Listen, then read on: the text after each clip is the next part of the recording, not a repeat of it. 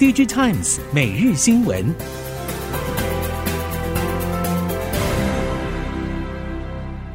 听众朋友您好，欢迎收听 DigiTimes 每日新闻，我是袁长杰，现在为您提供今天科技产业的新闻重点。首先带您看到的是，IC 设计业者下半年库存水位偏高问题，什么时候可以解决，成为了近期市场高度关注的议题。本周 IC 设计业者的首播法说会势必成为焦点。从需求端来看，IC 设计业者主力的消费性电子产品普遍还是需求不振。虽然年末促销档期即将到来，但无论是手机还是 PC、NB，促销主要还是为了清理终端客户的库存。对于 IC 的拉货动能，短时间还不会有显著提升。不少 IC 设计业者观察市况，都表示，整体来说，大客户的库存水位政策都转趋保守，整体的需求回补不会太强。多数 IC 设计业者预估，第四季库存水位已经不会再往上，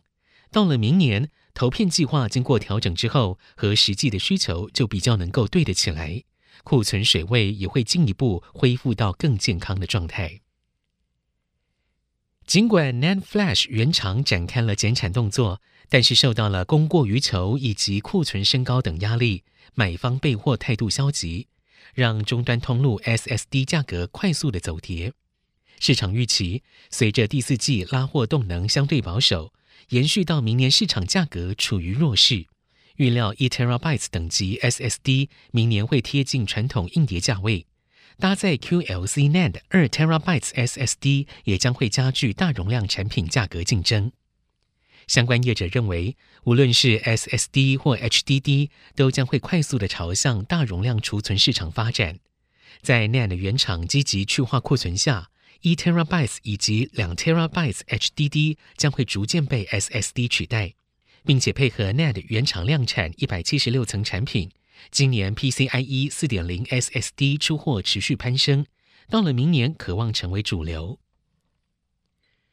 车用晶片短缺最大问题之一是车厂升级晶片的意愿极低，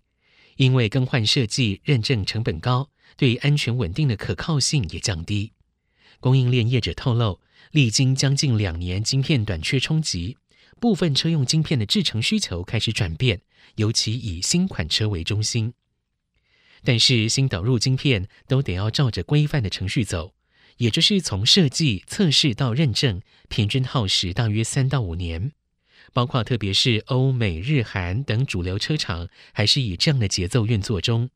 而新创车厂，尤其是电动车领域，因为设计弹性佳，采用更小半导体制成的意愿较高，以特斯拉、中系车厂为代表。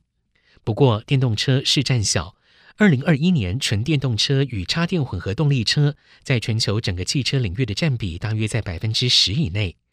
因此九十纳米或以上的成熟半导体制程仍然会是车用与消费性争抢最激烈的一环。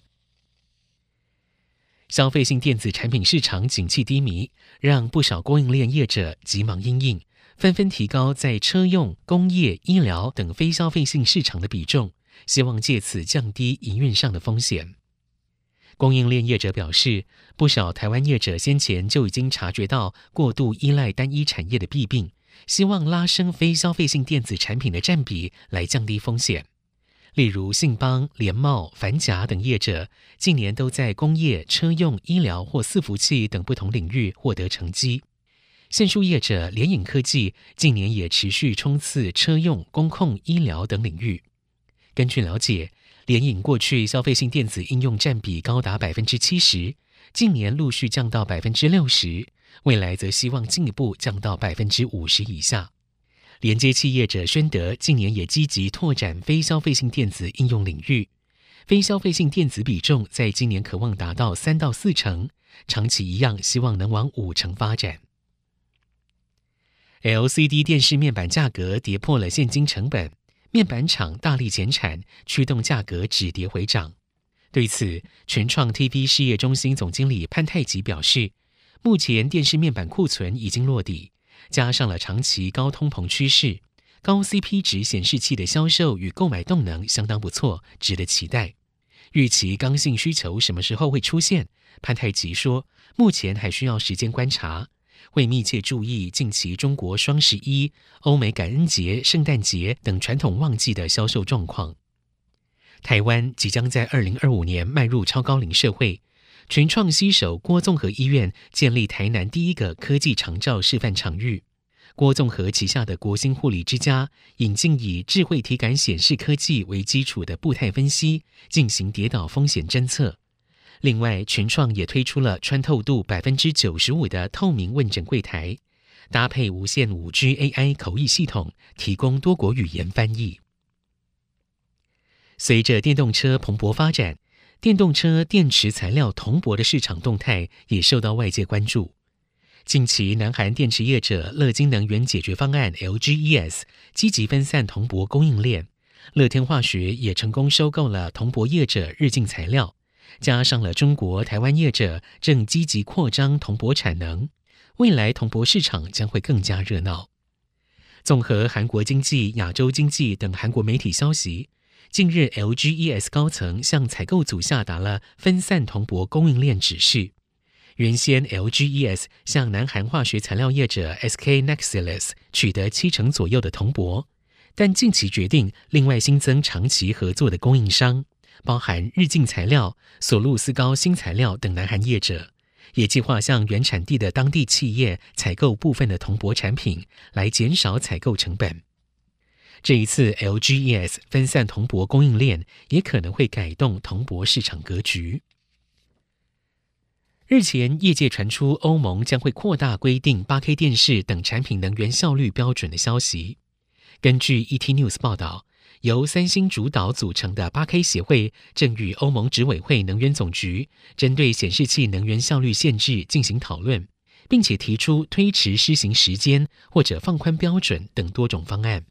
并且强调，希望在测试 8K Micro LED 电视的能源效率指数时，可以以中低亮度执行，取代目前的最大亮度测试基准，降低电力消耗数值。根据了解，目前三星和乐金销售的大部分 8K 电视和 Micro LED 电视，以及部分的高效能 4K 电视，不符合欧盟新规。但如果要为了满足标准研发新的面板，需要耗费相当长的时间和大量的成本，促使三星等电视业者积极与欧盟协商。除了 8K 协会，南韩政府也透过了多种管道向欧盟传达意见。接下来看到印度的手机市场遭受通膨影响，印度第三季智慧型手机出货年减百分之六。Canalys 发布报告表示。印度智慧型手机第三季的出货量为四千四百六十万只，与去年同期相比衰退百分之六。五大品牌中，小米以九百二十万只出货量居冠，三星电子以八百一十万只居次。五大品牌中，只有 OPPO 的出货量出现成长，其他业者都呈现了将近一到两成的衰退。